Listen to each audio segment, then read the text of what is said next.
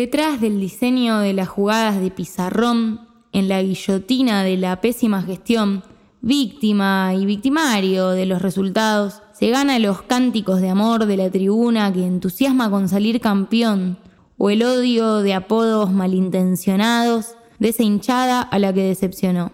Egresa de una escuela que elige perpetuar y su imagen pende de un hilo si el equipo no puede ganar. Entre la dinámica de lo impensado y la mecánica de lo trabajado, sobrevive a las garras de los panelistas de TV a fuerza de jugadas preparadas, cada pobre DT. Auspician este programa Sindicato Luz y Fuerza de Rosario, un gremio solidario. Grúscula Coworking, tu lugar en el centro de la ciudad. En el episodio de hoy de Fútbol y Coso estamos hablando de directores técnicos, directoras técnicas, DT. El que está sentado en el banco, que se muere por entrar pero que tiene que admitir que ya no juega al fútbol. Mi nombre es Eliane Cheli, estamos con Candela Dolores Moreno Cuco y el señor Juan Ignacio Perafán. ¿Cómo les va? Hola Elian, hola Juani, buenas a la audiencia. Un tema que convoca mucho, ¿no? ¿Quién, ¿A quién no le gusta hablar de DTs? Totalmente. Buenas para todos. Yo me pregunto si el DT sentirá, se llenará de la misma manera de ese lado que cuando estaba de la línea de cal para adentro. Cuando el DT está bien lleno, hablando de llenarse, tipo que usted lo ve panzoncito, gordito entrado en año, que se acaba de clavar una boga de espinada, ya sabe que no puede entrar a la cancha. Entonces no le queda otra, digamos, aunque quisiera. Y también como DT tenés una responsabilidad gigante, porque ningún jugador, ningún futbolista, tenga la posición que tenga, tiene la responsabilidad de quien dirige, que es la parte más fina del hilo. ¿Vos lo ves a Falcioni entrando a Tajá? No, no, no, no lo veo claro. Eh, a Don Julio. Pero la adrenalina será igual. Bueno. Y sí, adrenalina creo que sí. Con cierta impotencia, porque mm, no podés, digamos, intervenir de manera directa ahí con la pelota. para mí con los años se aprende igual. O sea, todo esto... Eh, bueno, esto es una constante cátedra, hablemos sin saber, ¿no? Porque ninguno de nosotros está vinculado, pero quiero decir... Por eh, ahora. Por ahora, por ahora, ojo, ¿eh? Pero te quiero decir, quizás con los años aprendés a, resolver esa impotencia que te da no estar adentro del campo de juego y sabes que a lo mejor puedes influir de otras maneras, como con, una cagadita peor en el vestuario, con un cambio, ordenando algunas cosas, digamos, tenés tu rol y, a lo mejor, digamos, me parece que un paso fundamental para convertirte en buen DT es dejar al lado, dejar de lado, dejar atrás al futbolista que fuiste. Seguro, lo tuyo es motivar, eh, dar energía, como si fueses una especie de panel solar. Sí, armar, armar el equipo, digamos. Totalmente. Sí, yo además de motivar y dar energía, pienso, o me gusta pensar a DTs como, no sé si en una dicotomía, pero sí pienso que a veces hay diferentes tipos de gran DT. Sí.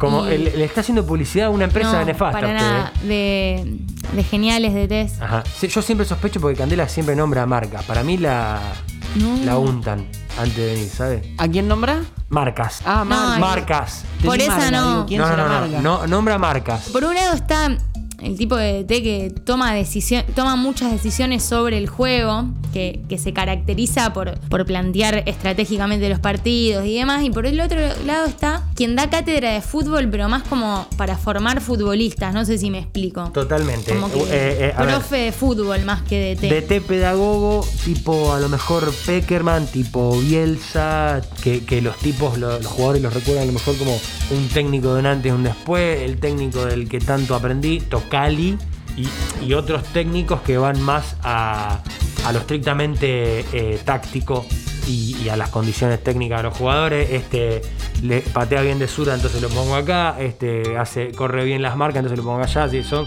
es, me gusta la diferenciación que trajiste, porque me parece que es real, sí. Sí, como que tiene más que ver con, con funciones, ¿no? Y creo que también con valores.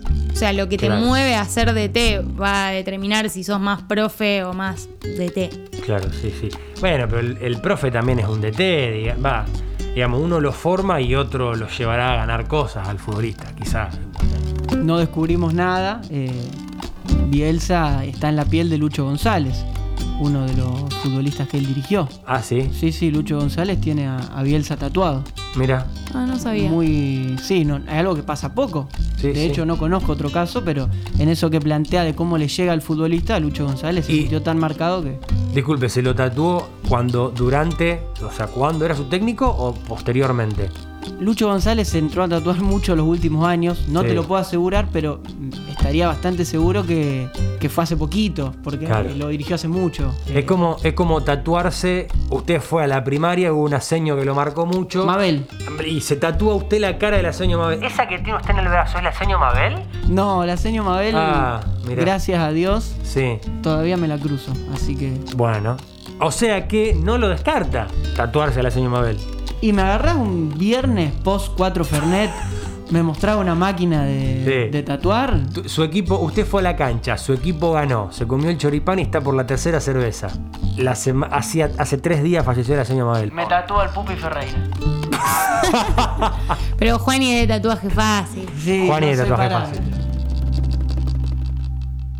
El clásico rosarino es el que más resultados 1 a 1 y 0 a 0 tiene en la historia de los clásicos argentinos. DTs hay miles, de todo tipo y color, cada cual con sus artimañas, con sus vericuetos y con diferentes maneras de pensar. Le da al fútbol un abanico amplísimo de perfiles parados al borde de la línea de cal.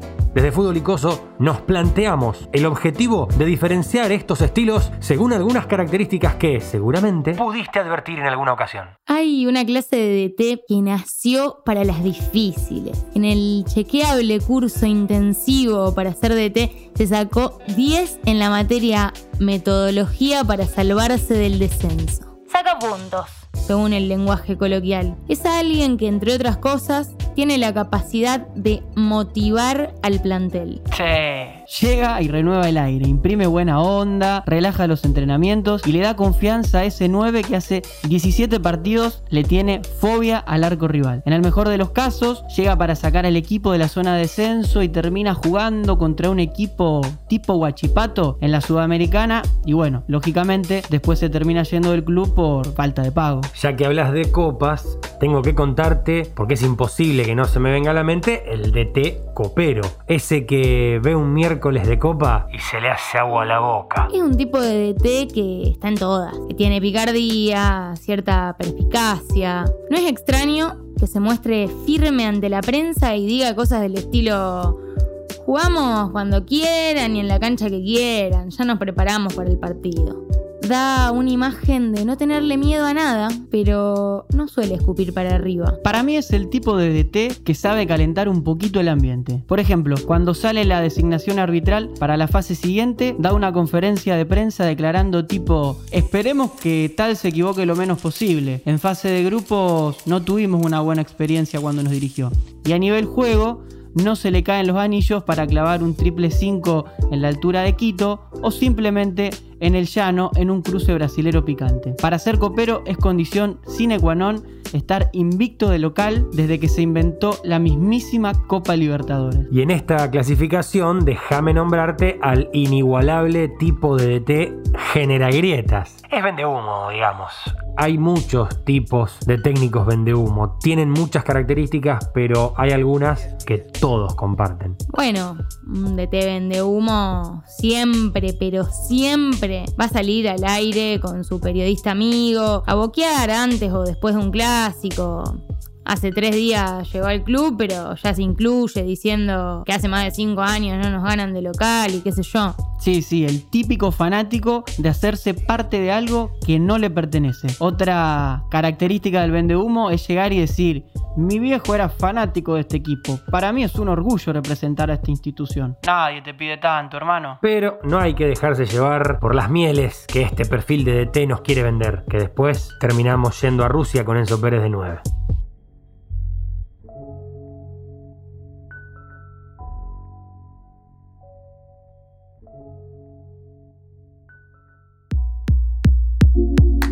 En esta clase de DT, clasificación de DT, cuando Cando antes dijo DTs que laburan más sobre el juego, a mí lo que se me vino a la mente en realidad es el técnico que interpreta el juego a medida que va sucediendo y puede hacer algo que, que modifique el mismo. Para mí eso es un buen técnico. Es decir, ves que al 4 le están ganando la espalda, que el equipo te está quedando desbalanceado por ahí, bueno, metes un cambio o cambias el esquema o haces algo para solucionar ese problema y en base a eso mejorás el equipo. Algo que le he visto hacer muchas veces a Gallardo, por ejemplo, de los últimos técnicos. Como que dirigir es resolver situaciones de juego, digamos. Y hay técnicos que evidentemente no lo hacen. Sí, a mí también como que tengo esa preferencia, es decir, vos podés hacer jugar muy bien un equipo, pero si ante una adversidad no tenés la terquedad de, de seguir con tu planteo y no poder cambiar en función del rival, no sirve. O sea, bueno, por lo menos a mí no me gusta, qué sé yo. Sí, sí, yo, yo coincido en eso. En el caso de Gallardo, eso que vos planteás eh, pasa tanto que le, le adjudican un poco la derrota en la Copa Libertadores contra Flamengo por el cambio de Prato, que es el que pierde la pelota, en Sí. lo que después termina siendo el gol del equipo brasileño. Sí. Sí, sí, bueno, pero. No, digamos, por eso. Para mí hay mucho, digamos, vos no podés saber que Prato va a armar un pase. Obviamente la Que- lectura del y Y el juego. que- partido que había hecho a la ida. Y que Claro. Pinola, y que Pinola va a agarrar en el cálculo la única pelota que en toda la, en todo el partido. Digamos, muchas cosas. Hay como esta cuestión de, de los técnicos, los, que son muy detallistas, eh, y, y otros técnicos más de vieja escuela a lo mejor, que son más como, bueno, laburar suelto, laburar. eh, la famosa frase del Coco Basile. Yo a los jugadores los paro bien en la cancha, pero cuando arranca el partido los jugadores se mueven, como diciendo problema de ellos. Lo escuché a Arbiti decir algo parecido. El Sí. fútbol no es tan difícil, es pasársela a tu compañero.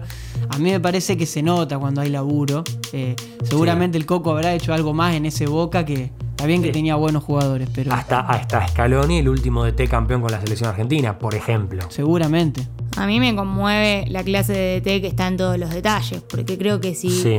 si dirigís para lograr cosas grandes tenés que estar en los detalles, porque las finales se ganan por detalle, las eliminatorias se ganan por detalle, los partidos más chivos, más difíciles y más parejos se ganan por detalle.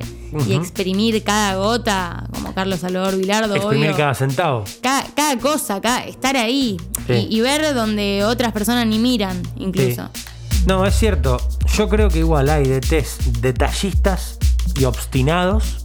Y hay DTs detallistas con lectura de juego, como decíamos antes. Está bien. Uno, a ver, Bilardo es como el tipo ideal, ¿viste? Como, como diría Weber, que habla de- Porque Bilardo es un tipo que claramente, si él estaba haciendo algo y veía que, que no iba, lo podía modificar.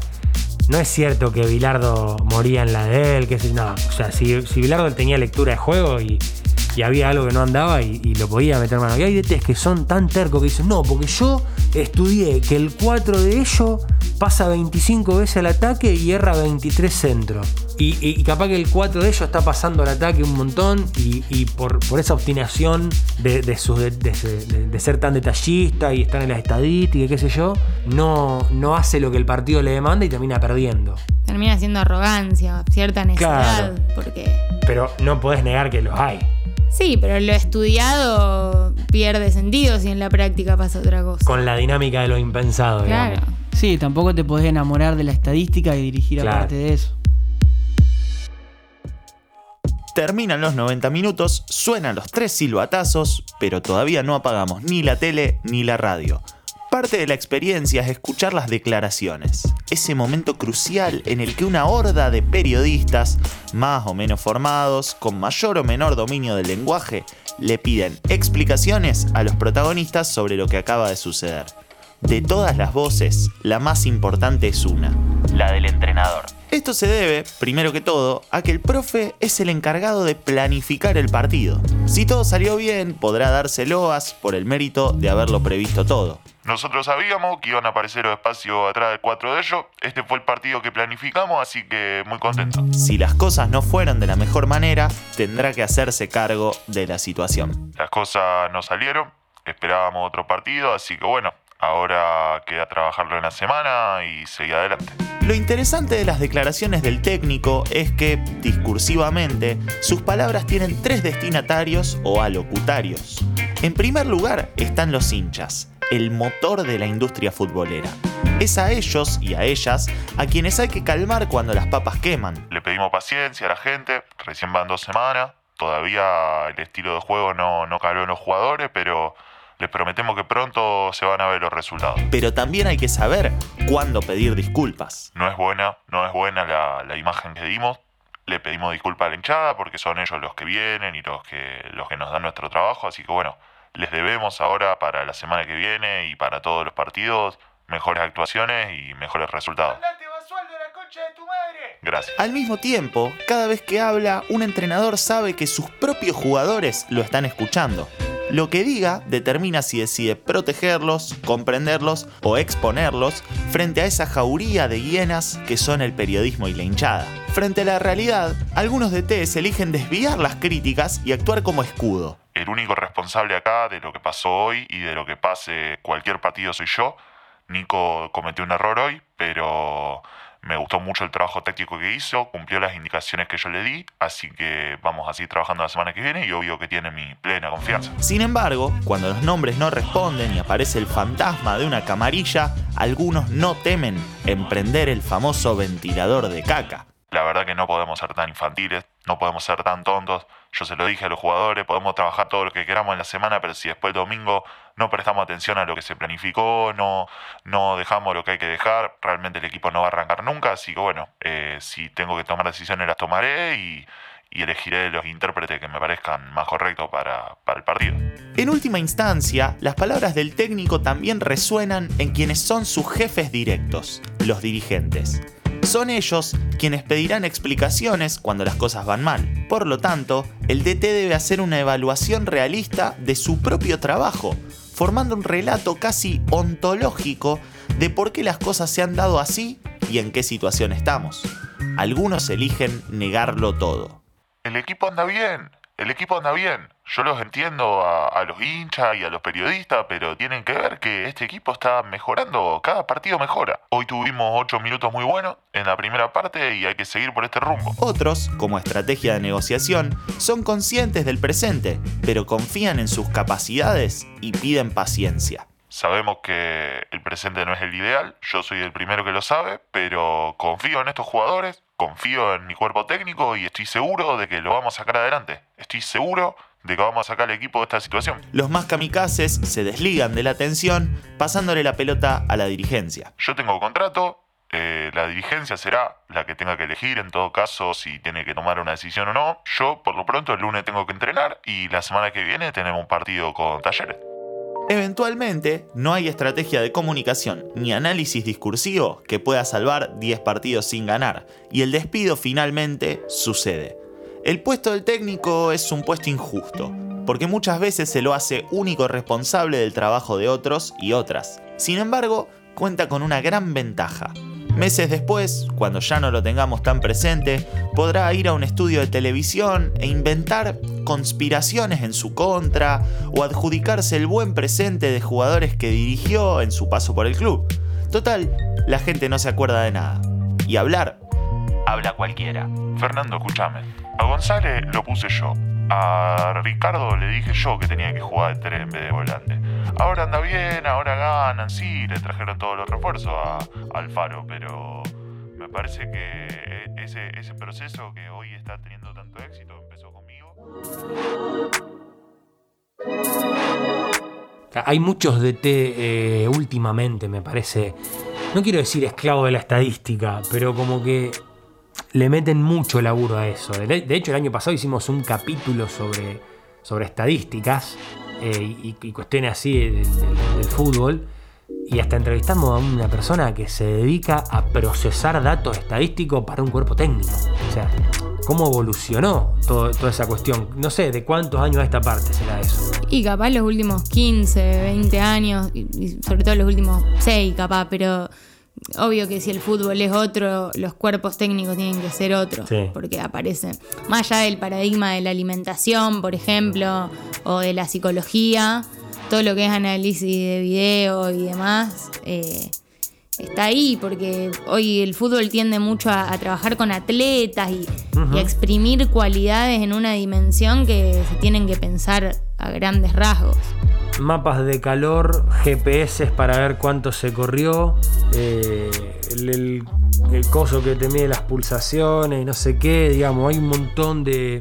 Hay un montón de cosas a, a analizar. Ahora, yo lo que, lo que digo también es que vos tenés un jugador que a lo mejor no te corre los 8 kilómetros que debería correr según tus estadísticas y que no hizo los 35 pases que debería hacer para que vos lo consideres bueno. Pero a lo mejor te mete dos pases que te cambian el partido. Y me parece que, que el fútbol puede tirar por la borda las estadísticas. Es una opinión mía, ¿no? No, capaz que es medio tradicionalista, no sé. Sí, obviamente. A ver, si vos tenés un defensor que pierde todos los duelos contra el delantero, pero te mete 10 pases largos que están buenísimos, y bueno, primero tratemos que defienda. Totalmente. Mantengamos lo básico. Sí, sí. Sí, la estructura por sobre todo. O un volante. Que no, que vos ves que todos los compañeros corren 8 y él corre 4. Y si esos 4 los corre mejor, más inteligentemente que los 8 que corrieron los otros, por ejemplo, Ortigosa, que para mí me parece un, delicado del fútbol, ¿vos lo ves corriendo 8 kilómetros por partido? Bueno, es que ahí también eh, quien dirija tiene que pensar cómo va, o sea, si va a poner el eje, por ejemplo, en Ortigosa, cómo va a suplir lo que no corre Ortigosa. Porque lo que no corre Ortigosa, para que no se sufra, lo va a tener que correr otro futbolista. Va a haber uno que va a tener que correr 12. Claro, am, yo le he visto jugar a Ortigosa y a veces me pasaba que, sí, obvio, capaz era el mejor de la cancha, pero tiraba unos pases largos buenísimos, que los volantes por afuera no corría nadie. Claro, claro, claro. Y no servía. Y no, no, yo no es que era partidaria de sacarlo, pero no servía porque si en un momento Sí, sí, porque se juega no a había 11. jugadores para que lo entendieran Claro. a él y, y que corrieran a la par, no tenía sentido lo que proponía. Sí, sí, se juega de 11. sí. Es que son 22 jugadores. El partido en teoría dura 90. Si nos eh, achicamos un poco con el tiempo neto, duran 50 minutos los partidos.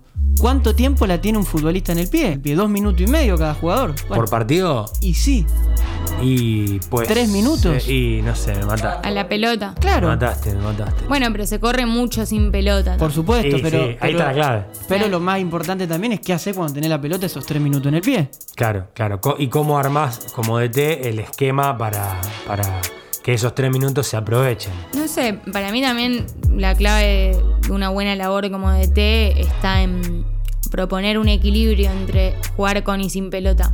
Sí. Que, Por supuesto, que no sea que cuando supuesto. tenés la pelota sos una sinfónica y sin la pelota eh, estás a los tumbos y que tampoco te vivas defendiendo y con la pelota no ataques nunca. Como en ese equilibrio está la buena labor.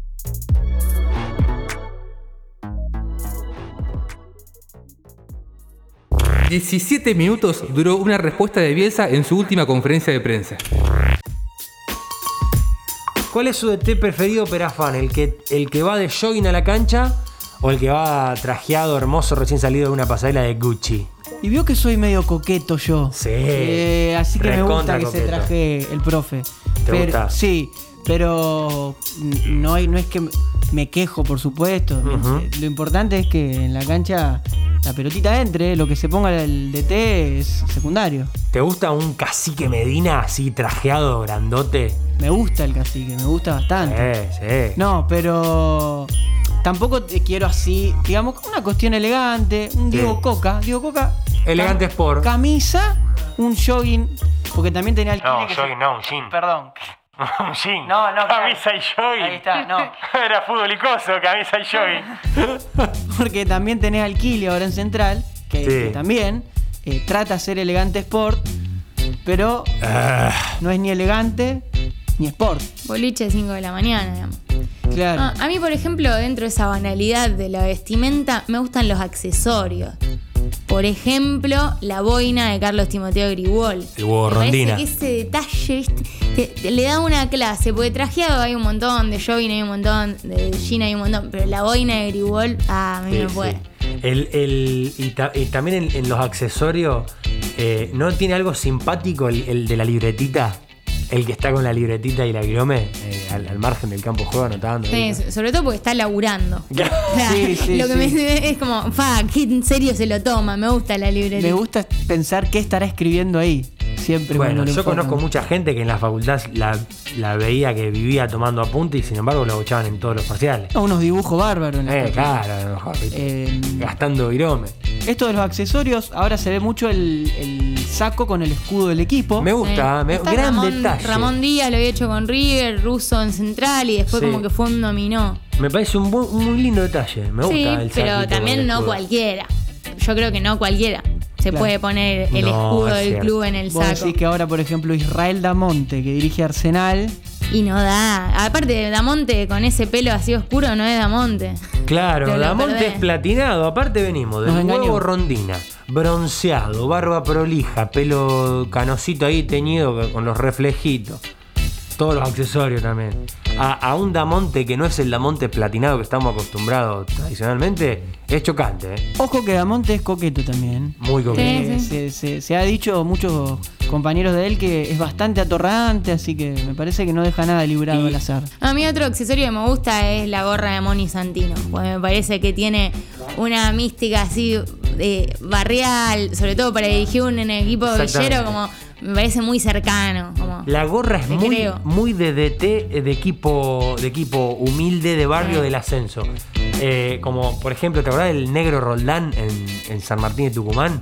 Estuvo tantos años, siempre con la gorrita clavaba. Me miraban con una cara cuando le dije. Pablo. Vico, ¿no? El que está hace mucho Pa- también. no bueno, con, con su gran bigote y su gorra en Brown de Adrogué, Vico, por O sea, ejemplo. Se me ocurre uno que, que también me parece muy bien empilchado siempre, que es Sí. el gallego Méndez. Remera básica, Lisa. lisa, Sí, un sí. jean, el gallego, y aparte le- Gallego. tiene Eh, un. Está, eh, está cuidado el gallego. Estoy a favor. Eduardo Domínguez también, muy Sí, bien vestido. señor, Hiper direc- mega coqueto. señor director técnico, aparte, Eduardo. Qué lindo cuando, cuando el DT se viste bien y es acompañado por los resultados. Claro. Como, como Domínguez, por ejemplo. Porque es Gucci Prada y perdemos todos los partidos. En la vida hay cosas que están de más. Y generalmente, cuando algo está de más, jode. Puede ser en el momento o más tarde, pero jode. Jode ese tercer pedazo de torta que te comiste en un cumple atrás de 37 sanguchitos de miga. Jode dejar que venzan los impuestos. Jode pasar por una estación de servicio y decir, no pasa nada, total, mañana cargo nafta. Pero en el amplio terreno de las cosas innecesarias, si bien podemos coincidir que hay algunas más universales que andan estorbando el bien vivir de la mayoría, también nos encontramos con otras que joden a una minoría específica. Antes de seguir enumerando desgracias, tratemos de ponernos de acuerdo en algo. Una de las cosas más lindas que te puede pasar en la vida es que tu equipo meta un gol. El gol representa alivio, felicidad. El gol, per se, se festeja. Por eso, porque creo que en medio de un grito de gol no hay nada más lindo que abrazar al ser viviente más próximo que tengas al lado, es que le quiero pedir esto a todos los técnicos del mundo. Cuando su equipo meta un gol, festejen. Nadie en su sano juicio sale corriendo a decirle al 4, ojo que no te coman la espalda. ¡Eh! ¡Tommy! ¡Tommy! ¡Triangula bien! Mientras atrás hay 30.000 primates revoleándose entre sí para todos lados. Déjalo tranquilo a Tommy. No les creo ni les creeré jamás. Jode. La mejor demostración de laburo es que tu equipo meta goles. Gritalo. Es como que después de rendir un final le pidas al profe, ¿no tiene una preguntita más? Ya está, hermano, andate con la guita y no vuelvas. Pido perdón si soné irracional o bastante exagerado, pero como dijo alguna vez Andrés Calamaro, sé lo que no quiero y no lo puedo evitar. Con respecto a la ropa, a mí también me pasa que cuando veo a un DT vestido de traje y después Sí. le va para el orto, me parece tan ridículo. me acuerdo, mu- ridículo, me acuerdo sí. mucho de Lucas Bernardi cuando vino una vez gigante de arroyito todo trajeado. Le hicimos dos golazos y después lo echaron de ese partido. Sí, a las horas de ese partido. Y el tipo todo de traje queda como un boludo, hermano. Es cierto que el, el- el trajeado que le va mal queda, Queda- queda ridiculísimo. Como que se vistió de gala para salir por la puerta chica. No, no, Sí. no puedo. Me genera Sí, una sí. cosa así. Que- verdad dice. Verdad Claro. dice. Sí, es cierto. Eh, es, es como el que va a jugar a la canchita de fútbol 5 con botín naranja y Sí, le pasa la pelota por abajo del pie. Trata Claro. de meter dos goles por lo Eh, menos. imagínese si yo voy a jugar con un botín rosa flúor. Me pego solo. Claro. claro. básicamente. Y sí, además sí. poco estratégico, aunque sea habilidoso, porque das mucha referencia con botines. Ahí apareció No, Carlos Salvador. sí, ahí- no, pero. y aparte, el de- eh, fuera de joda, que el DT, el DT trajeado eh, llama más la atención. O sea, tenés, te- lo mirás más si va trajeado, va bien vestido. Entonces, Te sube Claro. la vara un poco. sí, sí, te- eh, tenés que más vale pasar desapercibido cuando todavía no estás seguro de si vas a, a ganar o tenés espalda. No sé. sí. Pero bueno, también, qué sé yo, más allá de la vestimenta, hoy particularmente y en el fútbol argentino penden de un hilo todo el tiempo. O sea, Todo el tiempo, todo no hay DT que no esté en la cuerda floja ahí ante cualquier una pésima gestión dirigencial, una mala camada de jugadores, vos ponés un DT cualquiera en una habitación con ventilación cruzada y se vuela. Ah, Si hay un puesto que, que tiene que hacerse cargo de falencias que no son generadas por, por sí, es el técnico. Pero sin duda, muy fácil que ruede una cabeza de un técnico, mucho más fácil que, que la de un dirigente o la de algunos futbolistas a veces. Es matemático. Tenés 25 jugadores en el plantel, un técnico. Que a quién rajás y no podés largar a los 25. Sí, Sí, también sí. ahí A veces está bien. Sí, a veces está bien, obvio, pero ahí depende de los procesos, de cómo vino, de dónde estaba el equipo, de qué- a qué jugadores le trajeron. Cositas políticas de la dirigencia. Ciertas cuestiones, sí, como sacarse de encima algo para no asumir responsabilidades. ¿Sabés que hace poco, hace poco en Racing estuvo Juan Antonio Pizzi? Que creo que fue, tuvo, tuvo el récord de ser un técnico que estaba en duda o en la cola floja antes de debutar. Una cosa increíble. O sea, yo nunca había visto algo así. La prensa lo, lo discutió desde antes que asuma el tipo, prácticamente. Sí, sí, aparte tampoco fue horroroso el ciclo Pizzi. eh, de hecho, deja al equipo y al otro día ganan y es puntero cuando lo rajan a Pizzi. Entonces, eh, no había paz. Realmente vivió sin paz Juan Antonio, perdía un día y lo, vivía discutido. Yo creo que habrá envejecido mucho. eh, Y no lo dejaron dirigir para nada. Pasa que eso, bueno, ahí entra. Para otro programa entra el tema manager, que el manager trae un técnico que no le gusta al presidente, entonces ya. Todos esos ladris. 111 centímetros mide el trasero del jugador Hulk. Hay otro, otro, otro tipo de, de dicotomía así con los DT. ¿No les parece que hay DTs que son grandes o que fueron grandes jugadores o muy buenos jugadores y pésimos directores técnicos? Y se puede dar el caso de, de viceversa, de que, de que han sido jugadores intrascendentes o mediocres como Bielsa y grandes técnicos. Obviamente que esto es una apreciación mía, para mí Bielsa es un gran técnico, ¿no? Pero Por no- supuesto que sí. no está como esa cuestión de que hay algunos que son excelentes jugadores y vos podés decir, este no puede ser que dirija mal y después es espantoso. Sí, es que el error está en pensar, digamos, en- tanto en el fútbol como en cualquier rubro, pensar que porque haces algo bien lo vas a poder enseñar. eh, Claro. como que hay una cuestión pedagógica que tiene que tener cualquier DT que no alcanza con que juegue bien. Yo pienso, por ejemplo, eh, en Don Ángel Tulio Sof, Sí. como futbolista no fue un destacado Discretísimo. un tipo discreto, una carrera modesta y después fue un excelente DT y capaz nadie se esperaba semejante DT viendo la carrera de futbolista. Y qué sé yo, en las antípodas de Diego, que Sí, que lo fue el mejor futbolista de todos. fue el mejor futbolista del mundo también. Totalmente. Eh, Es, gran definición. Diego como DT fue el mejor futbolista del mundo. Sí, sí. Eh, es como, digamos, pensar que un tipo porque fue bueno jugando va a ser bueno enseñando lo que hace, como si yo te dijera que pensar que, no sé, que Mauro Hugo Weiss va a venir a darnos clases de, de- elegancia, de deporte, de presencia, y lo va a hacer bien. O sea, no por ser único en eso, significa que lo pueda enseñar. No, no, ¿Qué le parece a usted, Perafán? Sí, no, coincido totalmente. Eh, pasa que adentro de la cancha, a ver, puede ser una barbaridad esto que estoy diciendo, pero Seguramente lo sea, Y va Juan. a ser como todo lo que decimos acá. Como todo lo que se dice aquí.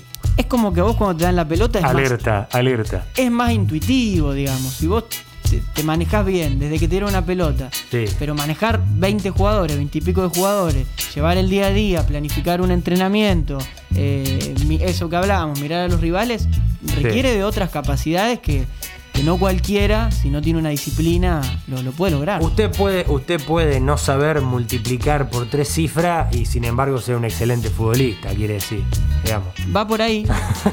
No, no, no, no es tanto eso. No, no, está bien, es, es distinto. Son roles distintos. Son roles distintos, qué tanta Son vuelta. roles distintos. Sí, por ahí la disciplina. Son Mariano roles distintos. Ahí está. Entró, a mí me parece. No, que, que en la disciplina también está la, la buena conducción. Que de hecho a mí cuando... Gracias por el elogio. Lo- no, que. lo- nada personal, pero al que le quepa el saco. Cuando. A mí lo- los DTs que, que no prosperan luego de ser grandes jugadores. Sí, como No me- Bernardi. Uh, lo dije. Bueno, por ejemplo, por ejemplo, Bernardi, yo la verdad pensaba que iba. Como, o sea, al ver un tipo cerebral en Lo la bien- cancha y ciertas la lecturas del partido, eh, yo esperaba más como DT, como pensé que iba a ser un poquito más eh, a nivel táctico y demás, y resultó no estar a la altura de, de su imagen como futbolista. Totalmente. Y a, a mí me sorprenden esos casos, no los que son buenos futbolistas en general y después malos de DT, sino los que son tan pensantes, tan de resolver situaciones de juego, de, de tener lectura, de, Sí. de táctica que va más allá de, de jugar bien con los pies, y que de después no vos decís, qué raro. Claro. Y por ahí Gallardo fue un jugador con gran lectura de juego cuando jugaba, era tácticamente muy bueno, y como DT también lo pudo implementar. Eh, a ver, no es que sea un pecado ser mal DT, ¿no? Pero ta- estamos hablando del caso nada más. O Es sea, lo que pasa. Se puede dedicar a otra cosa, cualquiera. Claro, digamos, pasa que claro. también hay un montón de DTs que deciden ser DTs para seguir en el ámbito del fútbol y No por una largar. verdadera vocación. Es como no poder soltar y decir yo quiero seguir estando acá. Es por eso que quizás nosotros estamos prolongando esta conversación porque no podemos soltar y hablar de otra cosa.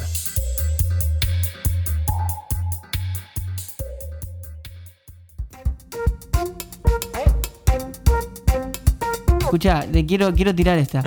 Tirá, Para tirá. cerrar, porque está tirá, bueno. tirá, pero sin romper. ¿eh? Ok. Un futbolista que esté en actividad hoy Sí. y ustedes se imaginen como DT en el futuro y uno que no, por ejemplo. Eh, que me imagine como un buen de. ¿Yo puedo decir algo? Me lo permite la producción. Quiero saber si me autorizan. ¿Sí? Bueno, Mauro West me da lo que hay. yo antes de que se retire Gago, yo lo veía re buen DT. Y lo puedo decir porque recién empieza. Para mí va a ser un gran DT. Yo le pido si es con el diario del viernes. Eh, sí, sí. Usted lo puede eh, contestar. Uno que ahora me parezca que en el futuro va a ser un gran DT. Yo le digo los míos mientras usted piensa. Dale, Dale. ay, dale. Por ejemplo, a Marco Rubén no me lo imagino como DT. No, Muy además bien. él declaró que después de ser Muy bien. jugador no va a querer seguir viviendo del fútbol. Mira, Solo Va, quiere va a dedicarse a pescar. go to fishing. Sí. Y, por ejemplo, a Leo Poncio sí me lo imagino como DT. Bien. Una, eh, Uy, yo tengo uno. estoy pensando.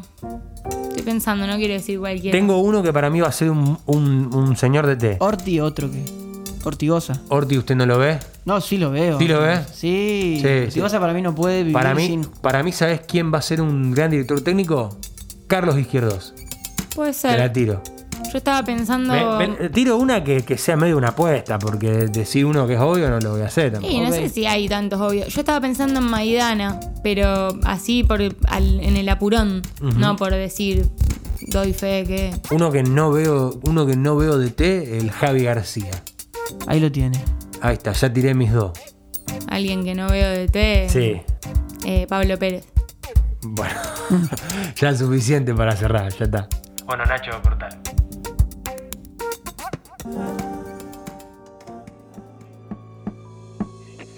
Auspician este programa Sindicato Luz y Fuerza de Rosario, un gremio solidario, Brújula Coworking, tu lugar en el centro de la ciudad.